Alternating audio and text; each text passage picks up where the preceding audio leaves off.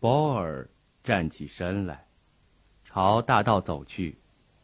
一个过路的山里人赶着四轮马车，顺路把他拉进城里。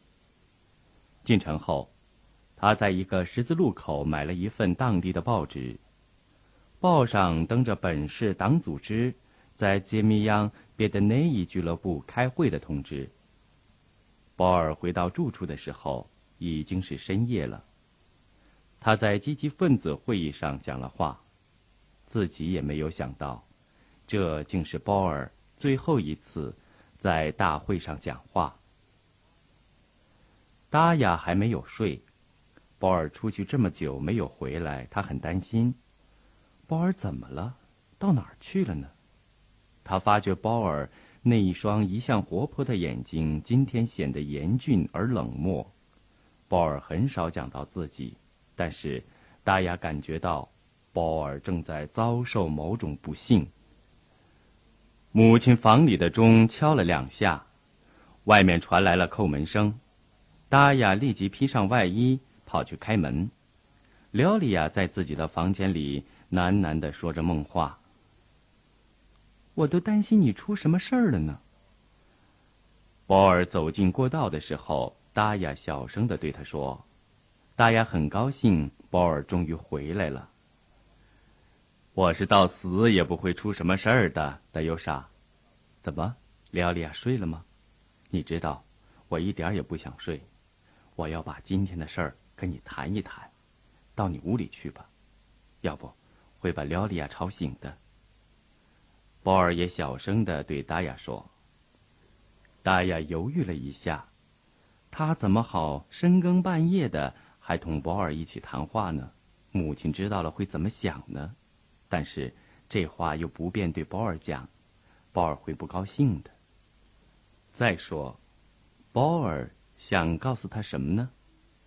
达雅一边想，一边已经走到自己的房间。是这么回事儿，达雅。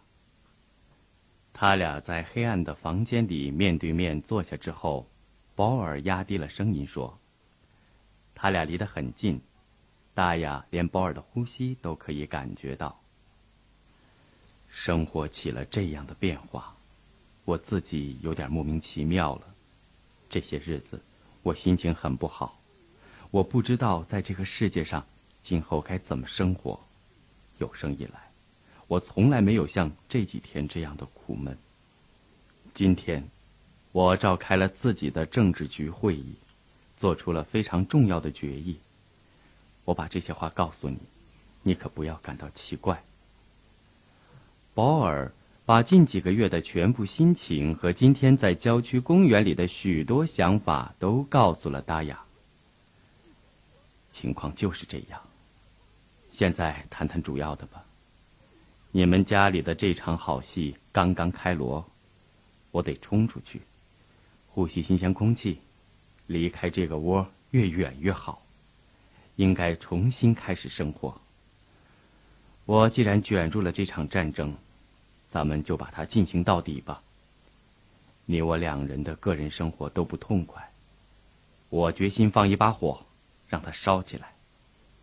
你明白这是什么意思吗？你愿意做我的朋友，做我的妻子吗？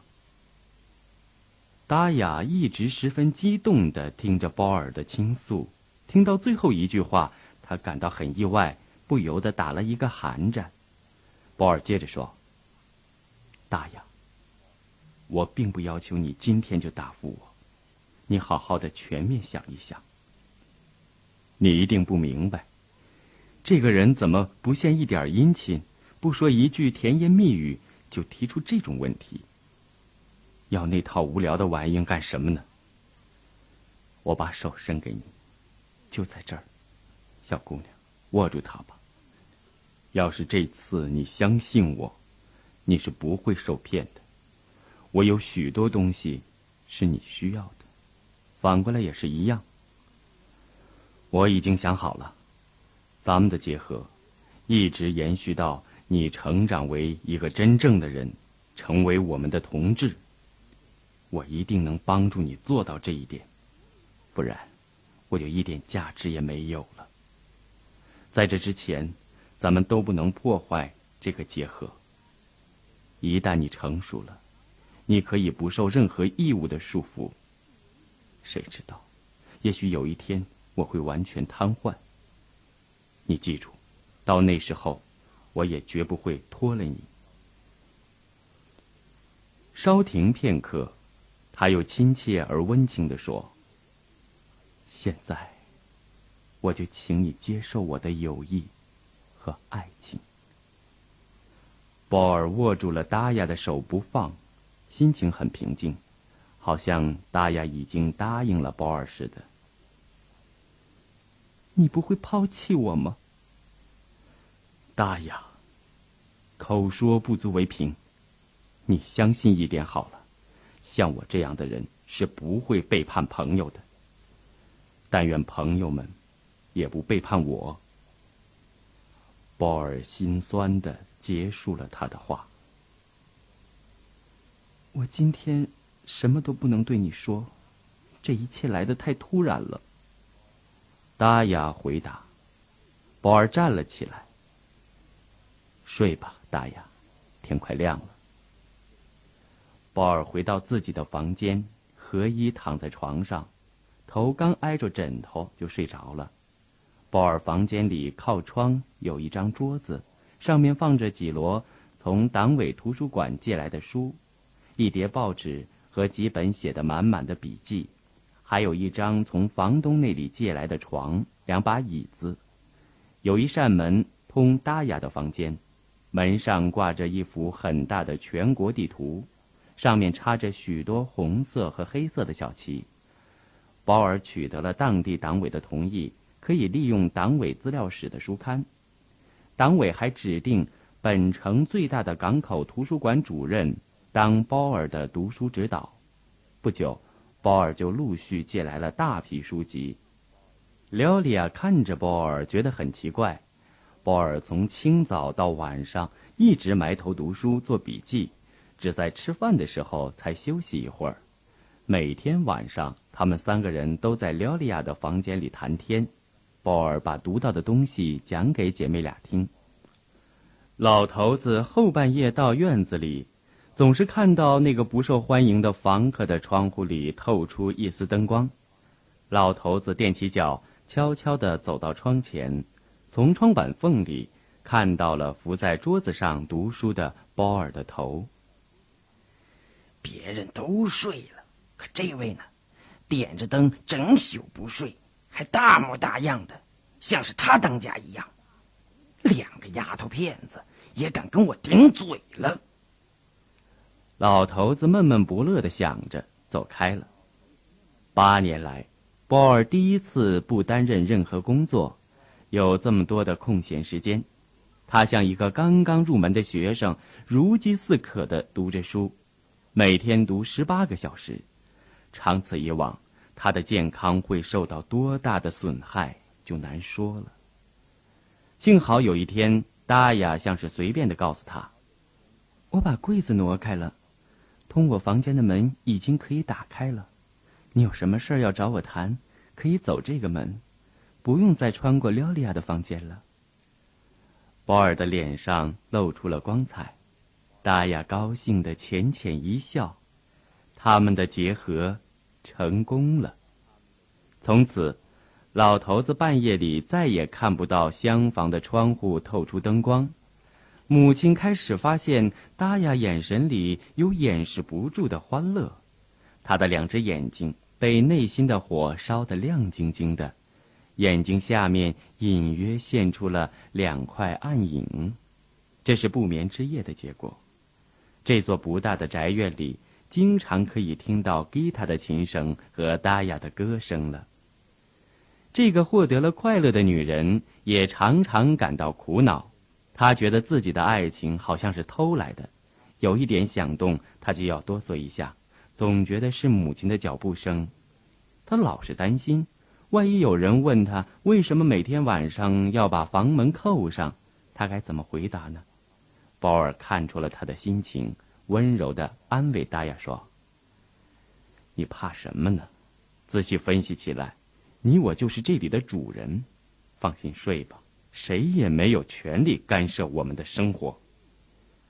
达雅的脸贴着爱人的胸脯，搂着包尔，安心的睡着了。包尔久久的听着达雅的呼吸，一动也不动，生怕惊醒他的甜梦。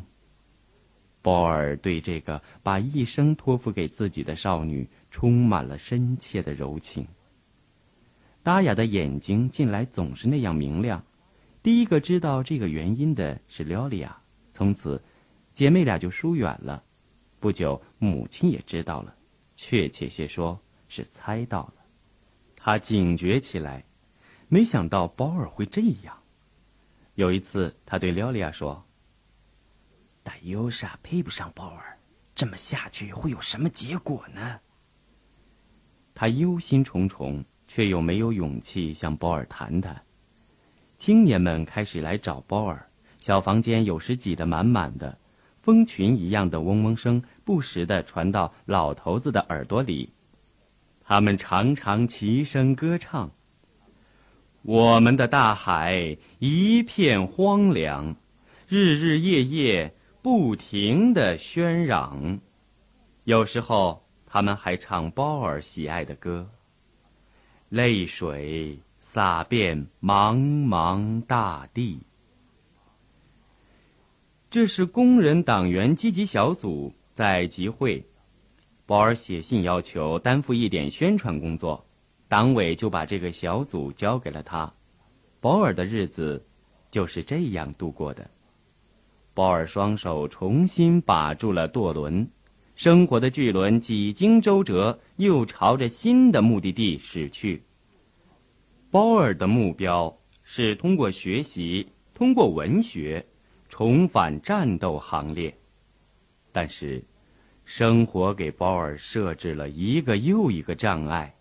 每次遇到波折，鲍尔都不安地想：这回对他达到目的地。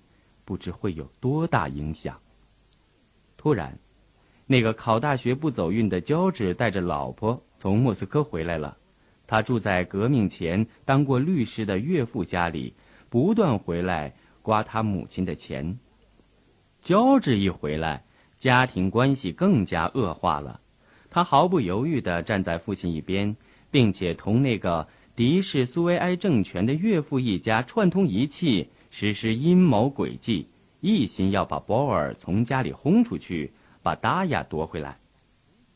乔治回来以后两个星期，廖莉亚在林区找到了工作，带着母亲和儿子搬走了。波尔和达雅也搬到了很远的一个滨海小城去了。半年过去了，国家开始进行伟大的工程，社会主义已经到了。现实生活的门槛面前，正由理想变成人类智慧和双手创造的庞然巨物。这座空前宏伟壮观的大厦正在奠定它的钢筋混凝土的地基。钢铁煤，这三个有魔力的词，越来越多的出现在进行伟大建设的国家的报纸上。要么，我们跑完这段距离。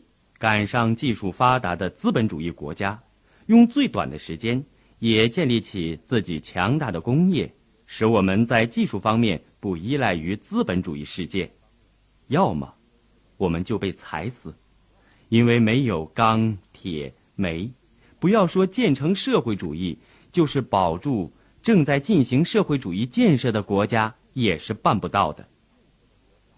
党通过领导之口。这样告诉全国人民，于是全国出现了为钢铁而战的空前热潮，人们迸发出来的巨大激情世所未见。速度这个词也发出了热烈的行动号召。在久远的古代，为抵御贵族波兰以及当时还强盛的土耳其的入侵，哥萨克分队。曾驰骋在扎布罗什营地上，杀得敌人闻风丧胆。如今，在昔日的营地上，在霍尔吉扎岛近旁，另有一支部队在安营扎寨。这是波尔什维克的部队，他们决定拦腰截断古老的第聂伯河，驾驭他那狂暴的原始力量，去开动钢铁的旋轮机，让这条古老的河流像生活本身一样为社会主义工作。人向自然界发动了进攻，在汹涌的第聂伯河的急流处，给那桀骜不驯的力量带上钢筋水泥的枷锁。在三万名向第聂伯河开战的大军中，在这支大军的指挥员中，有过去的基辅码头工人，现今的建筑工段段长潘克拉托夫。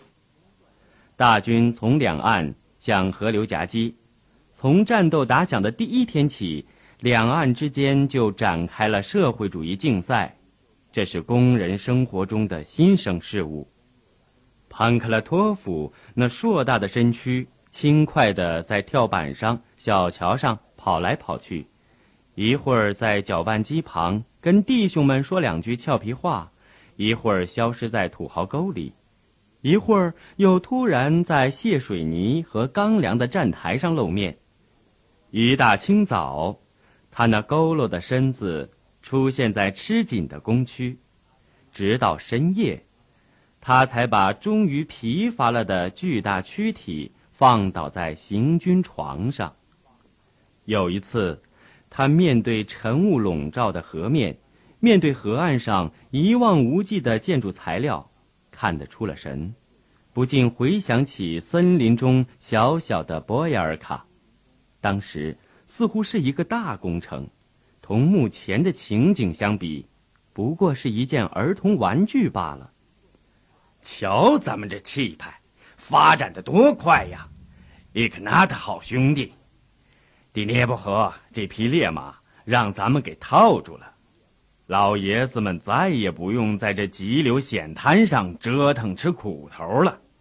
给你一百万度电，没说的，这才是咱们真正生活的开端呢！伊格纳特，一股热流从他的胸中涌动。仿佛他贪婪地喝下了一杯烈酒似的。博雅尔卡的那些弟兄们在哪儿呢？把鲍尔还有扎尔基他们两口子都叫来，该多好啊！哎，那我们就把左岸的人全给盖了。想到博雅尔卡，他又不由得想起了朋友们。那些跟他一起在隆冬季节大战博雅尔卡的人，还有那些共同创建共青团组织的人，如今分散在全国各地，从热火朝天的新建筑工地到辽阔无边的祖国的偏僻角落，都在重新建设着新生活。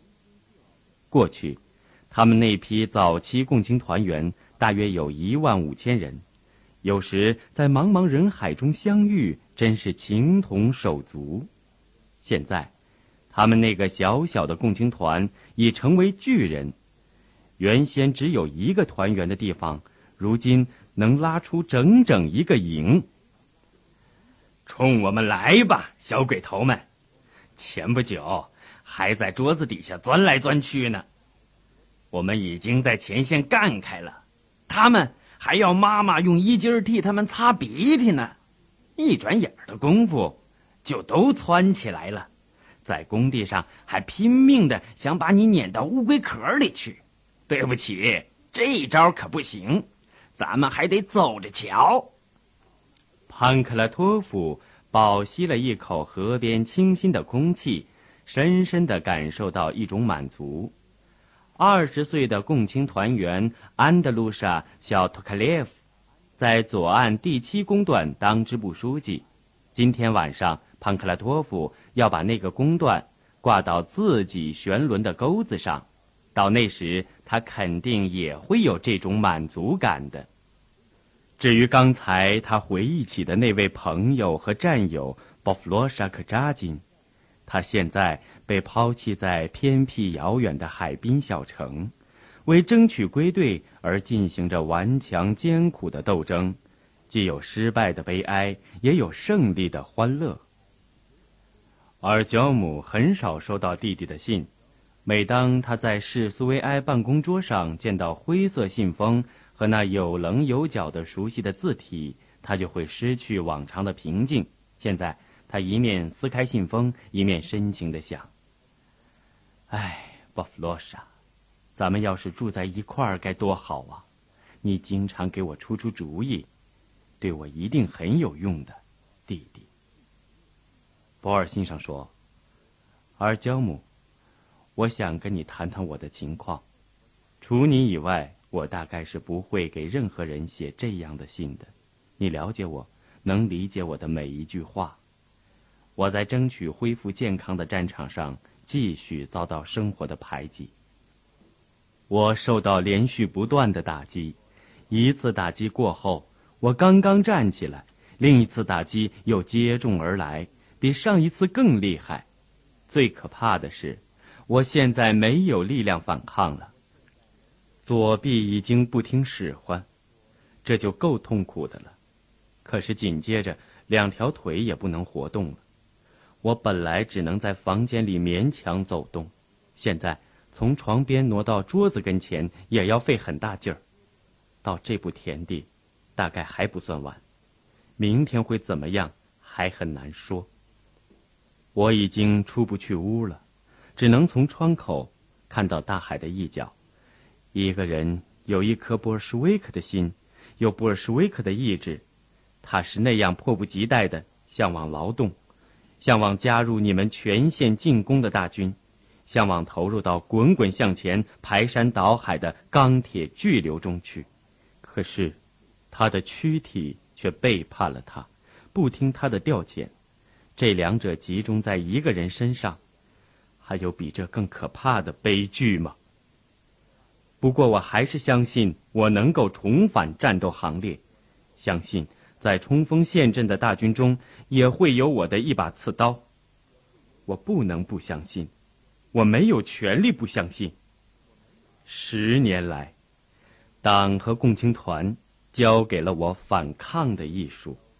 领袖说过：“没有布尔什维克攻不破的堡垒。”这句话对我也适用。而焦姆，你会说我心里有许多融化了的钢铁。本来嘛，我们的生活也不是靠蛤蟆的冷冰冰的血点燃起来的。我要你和我一道相信，鲍尔会回到你们身边的，哥哥。咱们还要一起好好干呢。不可能不是这样，要不然。当罪恶的旧世界已经在我们的马蹄下声嘶力竭的呻吟的时候，国内战争的火红战旗怎么还会使我们热血沸腾呢？如果在棘手的、有时甚至是残忍的生活面前，我们屈膝下跪承认失败，那我们工人的坚强意志还从何谈起呢？而焦姆。朋友们听到这些话的时候，我有时也看到了有人流露出惊奇的目光。谁知道，也许有人会想，他是让理想遮住了眼睛，看不到现实。他们不明白我的希望寄托在什么地方。现在，稍稍讲一讲其他方面的情况吧。我的生活已经形成了一个格局，局限在一块小小的军事基地上。这就是我的学习，读书，读书，还是读书。而教母，我已经读了很多书，收获颇丰，国外国内的著作我都读，读完了主要的古典文学作品，学完了共产主义函授大学一年级课程，考试也及格了。晚上我辅导一个青年党员小组学习，通过这些同志。我和党组织的实际工作保持着联系。此外，还有达尤莎，他的成长和他的进步，当然还有他的爱情，他那妻子的温存体贴。我们俩生活是很和美的，我们的经济情况是一目了然的。我的三十二个卢布抚恤金和达雅的工资，他正沿着我走过的道路，走到党的行列里来。他以前给人家当佣人。现在是食堂里的洗碗女工。前几天，达雅拿回来第一次当选为妇女部代表的证件，兴高采烈地给我看。对他来说，这不是一张普通的硬纸片。我注意地观察着他，看到一个新人在逐步成长。我尽自己的全部力量帮助他。总有一天，他会进入一个大工厂，生活在工人集体中间。到那个时候，他就会最后成熟了。目前在我们这个小城里，他还只能走着一条唯一可行的道路。达亚的母亲来过两次，他不自觉地在拉女儿的后腿，要把她拉回到充满卑微琐事的生活中去，让她再陷入狭隘孤独的生活圈子里。我努力劝说老太太，告诉他不应该让他过去的生活在女儿前进的道路上投下阴影，但是。这一切努力都白费，我觉得达亚的母亲有一天会成为达亚走向新生活的障碍，跟这个老太太的斗争是不可避免的。握手，你的波尔。老马采塔斯的第五疗养院是一座石砌的三层楼房，修建在悬崖上开辟出来的平场上，四周树木环抱。一条道路崎岖地通到山脚下，所有房间的窗户全敞开着，微风吹拂，送来了地下矿泉的硫磺气味。保尔房间里只有他一个人。明天要来一批新疗养员，那时他就有同伴了。窗外传来一阵脚步声，有好几个人在谈话，其中一个人的声音很耳熟。鲍尔在什么地方听到过这浑厚的男低音呢？他苦苦思索，终于把藏在记忆深处的一个还没有忘却的名字找了出来。他就是列杰尼奥夫，正是他，不会是别人。鲍尔蛮有把握地喊出了他的名字。过了一分钟，列杰尼奥夫已经坐在了鲍尔的身旁，快活地拉住了鲍尔的手。你还活着呢，怎么样？有什么好事儿让我高兴高兴？你这是怎么了？真正当起病号来了？这我可不赞成。你得向我学习。大夫也早就说过，我非退休不可。我就是不听他的那一套，一直坚持到现在。列杰尼奥夫温厚的笑了起来。鲍尔体会到他的笑谈中隐藏着同情。又流露出一丝忧虑。他们畅谈了两个小时，列杰尼奥夫讲了莫斯科的新闻。